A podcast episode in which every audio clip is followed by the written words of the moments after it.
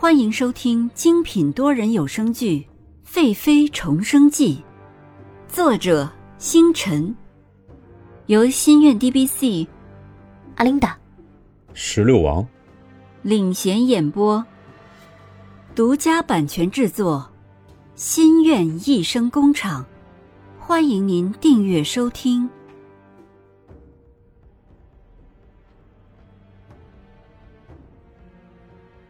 第九十三集，宴会服。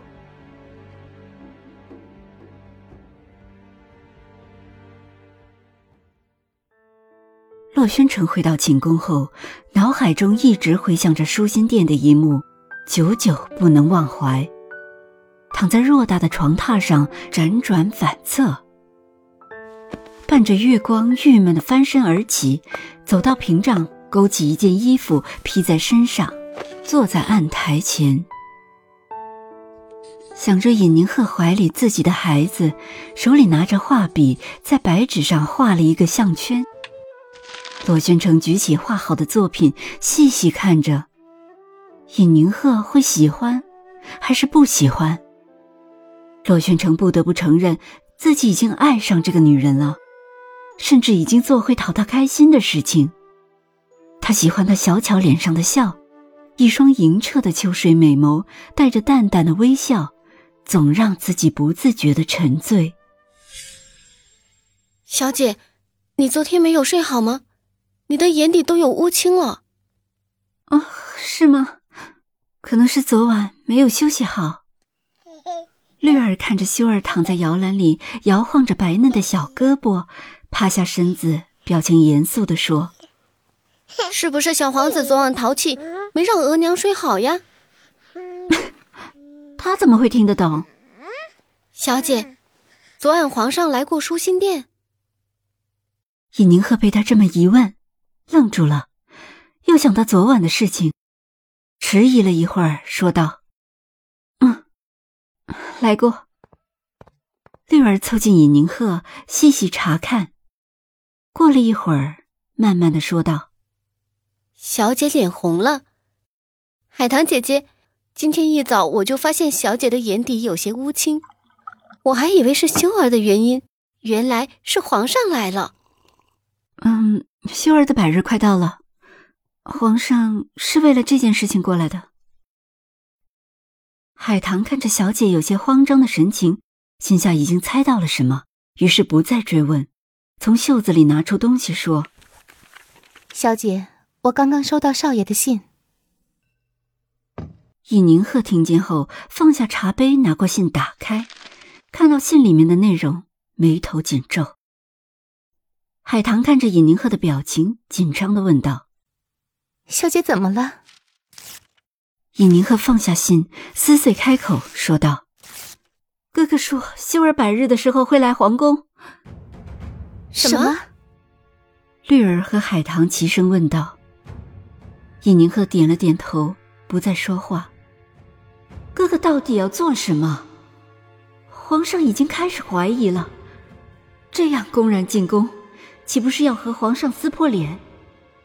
自己知道哥哥是沉稳大局的人，可是这样入宫，自己真的十分担心。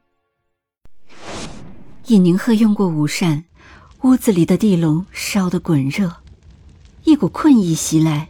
刚想让绿儿服侍自己睡下，小德子进来说：“娘娘，进士房的李公公来了，让他进来吧。可能是修儿百日宴的事情。”小德子领着李德海进来了，身后带着三个小太监，低着身子进来。这是宫里面第一位生了皇子的娘娘，母凭子贵。现在这位娘娘，他们不敢有一丝的马虎。李德海跪在地上，奴才进士房李德海拜见娘娘，娘娘万福金安。尹宁鹤坐在贵妃椅上，垂眼看着他们，悠悠的开口说：“公公有礼了，起来吧。”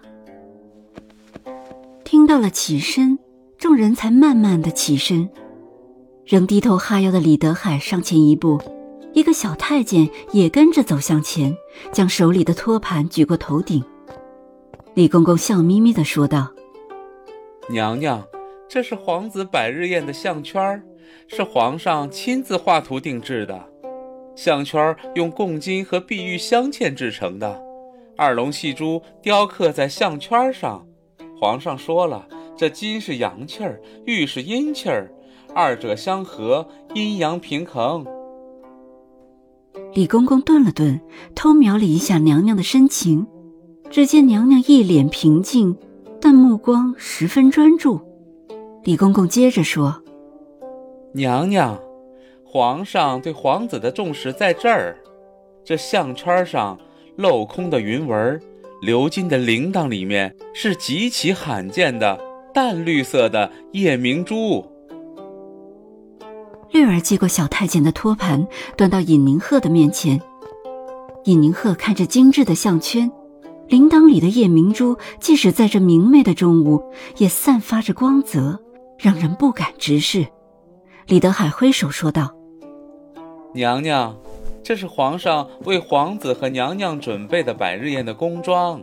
这宫装呀，是昨夜宫中最好的绣娘连夜绣制的。”使用金线和银线一起绣的图样，这工装里的内衬是使用的西域的丝绸，冬日里保暖，夏日里啊凉爽。碧儿和翠萍分别接过，站在尹宁鹤的身侧。李德海继续讨好的说：“娘娘，皇上对娘娘的心意是宫里的头一份儿，是娘娘上上的荣宠，上上的荣宠啊。”本宫知道。海棠，赏。海棠从衣袖里掏出一个荷包，塞到李公公的手里。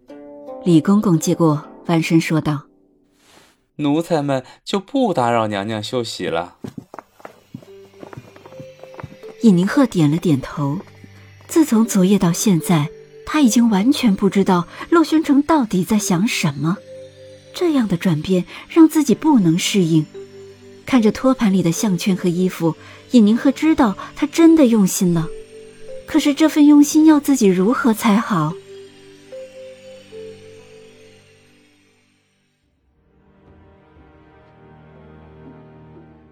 本集完毕，欢迎您点赞、打赏、订阅、好评，我们下集再见。